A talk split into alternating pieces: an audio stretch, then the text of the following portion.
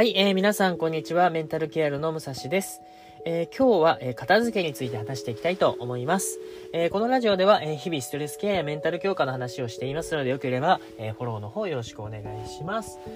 えーとですね、まあ、年末大掃除ありますよね。で、まあ僕自身もですね、片付けを、まあ、始めたわけなんですけど、えやっぱりですね、なかなか片付けっていうのは、まあ、ただね、いらないものを捨てるだけだったらいいんですけど、まあ、ちょっといいものだったりとか、えー、場所を取っているものを捨てる時って、やっぱもったいないとか、何て言うんですかね、こう捨てづらいっていう気持ちが先行して、なかなかはかどらないっていうね、方がいると思いますので、えー、片付けに関するですね、えー、これを知っておいたら、えスムーズに片付けができますよっていうような、え考え方の話を今日はしていきたいと思います。えーとですね、まず、えー、まあ、片付けの本質のことをこれを知っておくことが大事なんですが、まだ、まずですね、ただ捨てればいいということではないんですよね。うん。まあ、例えば、あのー、どんどんどんどん捨てていけばいいって言ったら、もう持ってるもの全て捨てたらいいっていう話になりますよね。まあ、今、巷であの、ミニマリストっていう言葉が流行ってますけど、あの、ミニマリストの方で、えー、洗濯を、洗濯機かを捨てたっていうね、方が、え、いるんですけど、あのーまあ、洗濯機捨てたら洗濯する時間がこう何ていうんですかねかかってしまいますよね。手間だったりとか。っていう片付けはあんまり意味がないかなと、えー、僕自身は思っています、えー、要はですね片付けをすることによって、えー、人生で探し物をする時間とかですね。あとこれにしようかなあれにしようかなっていう迷う時間だったりとか、えストレスをためる時間が、え少なくなればですね、え、そこに対して使っていた時間や、あとお金ですよね、管理コストがかかるものもあると思います。ますので、えー、そういうものが減っていけば、本当に自分がやりたいことに、えー、時間とかエネルギーを投資していける、これが、え最も片付けの大事なところなのかなっていうふうに思います。うん。でですね、まあ、一見すごい綺麗に、え見える部屋ってありますよね。ただですね、その綺麗にするために、こう毎日掃除していては意味ないわけですよね。うん。まあ、要はそれによって時間を取られてしまっていたら、えー、全く意味がないと。まあ、管理コストですね。時間という管理コストが取られてしまいますので、えー、一度片付けをしたらもう二度と片付けをしなくていいようにするというものが、えー、片付けのま本質なんですよね。まあ、これはですね、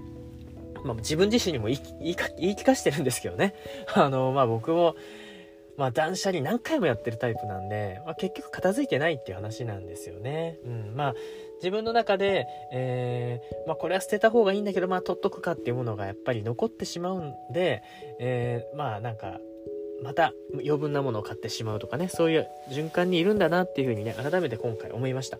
じゃあそこでですね、えー、僕自身が学んだ、えー、こういう基準で、えー、片付けをしていったらいいよというね、3つの原則を話をしていきたいと思います。まあ、この話はですね、あの、メンタリスト DAIGO さんの、え片付けに関する本があったので、その中で、え紹介されていた方法になります。え1つ目はですね、3択に絞るということなんですね。えまあ、要はですね、人っていうのは、あの3つの中から1つ選ぶっていうことが一番脳の中で、できる最大限の方法最大限脳を使わずに選べる、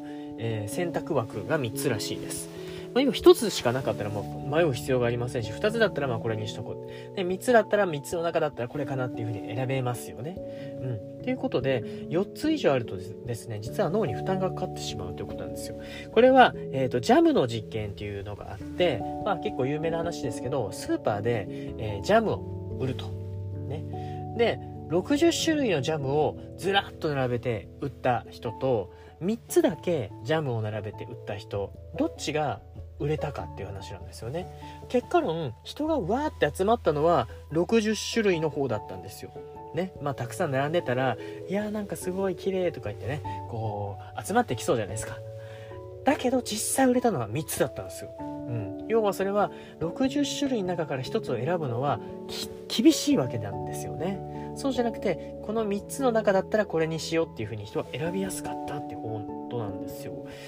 ね、まあこれはまあビジネスにも使えることかもしれませんけど、要は片付けにも使えますよと。いう。ことなんですよね。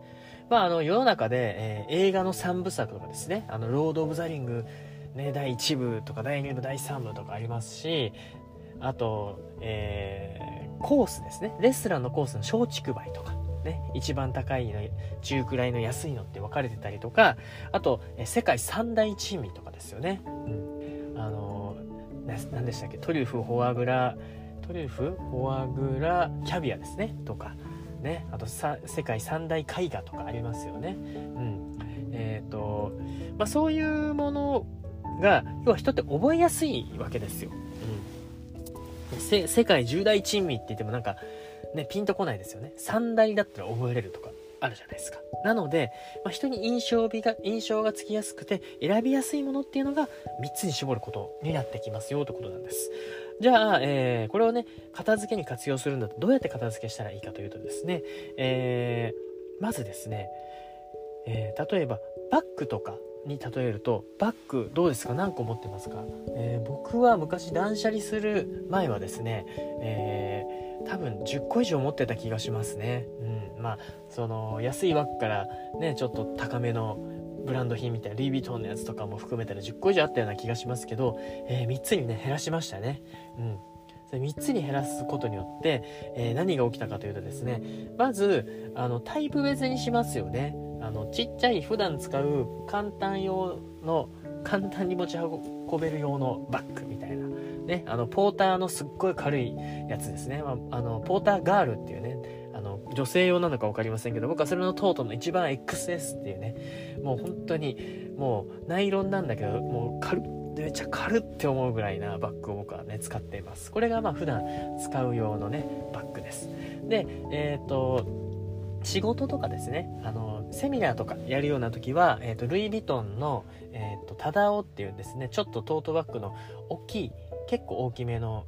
A3 とかも入るようなバッグを、えー、持ってますね、まかなりね重たいんで、えー、月ですね23回ぐらいしか使わないかなっていう感じなんですけど、まあ、そういうね、えー、バッグを持っています。でもう一つはえっと中間サイズですね。うん。ちょっと遠出したりとか遠出うん。あの水とかですね。あの飲み物とかを、え、ドライブしながら行く時とか持ってくようにちょっと大きめのえっ、ー、とけフェルトフェルト生地のねバッグですかね、まあ、これもトートバッグ。僕トートバッグ好きなんですよ。トートバッグしかバッグ使えないタイプなんですけど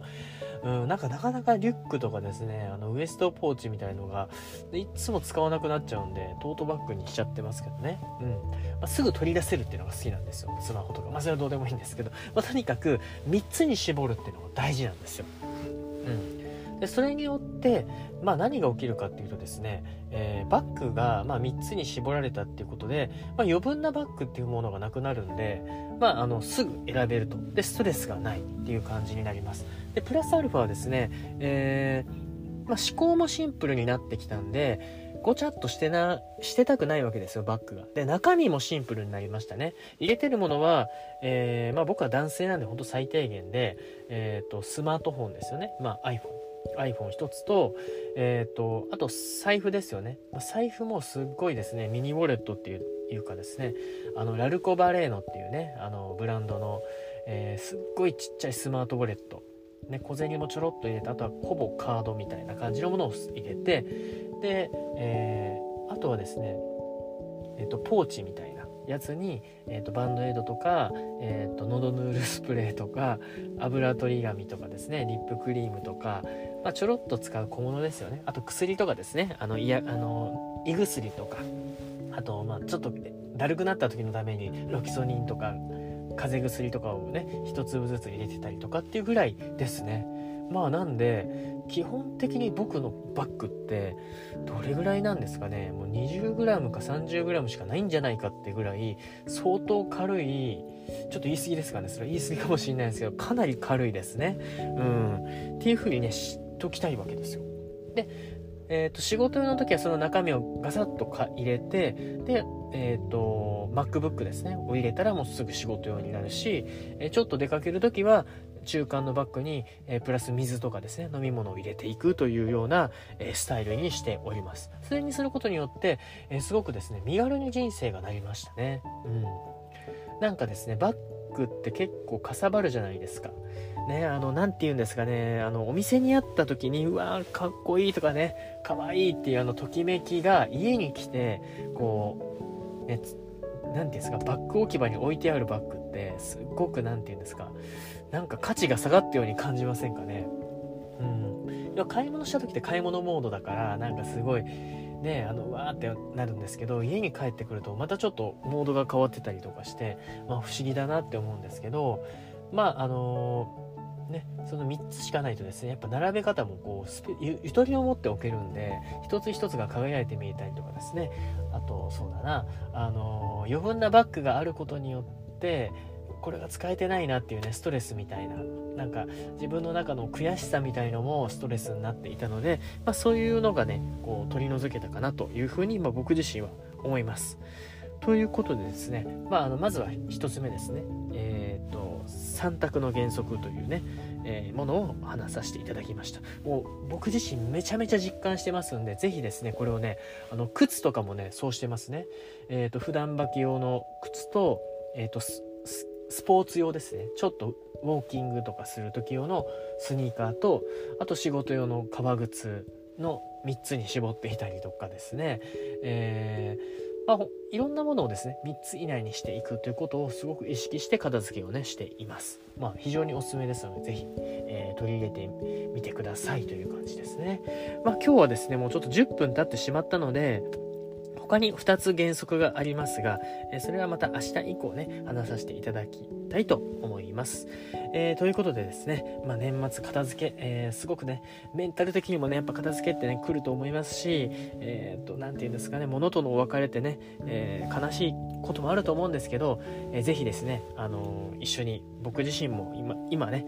絶賛断捨離中ですので、えー、一緒に頑張って、えー、片付けをね、成功させれたなと思います。ということで今日はね、えー、ご清聴いただき本当にありがとうございます。また明日よろしくお願いします。今日もありがとうございました。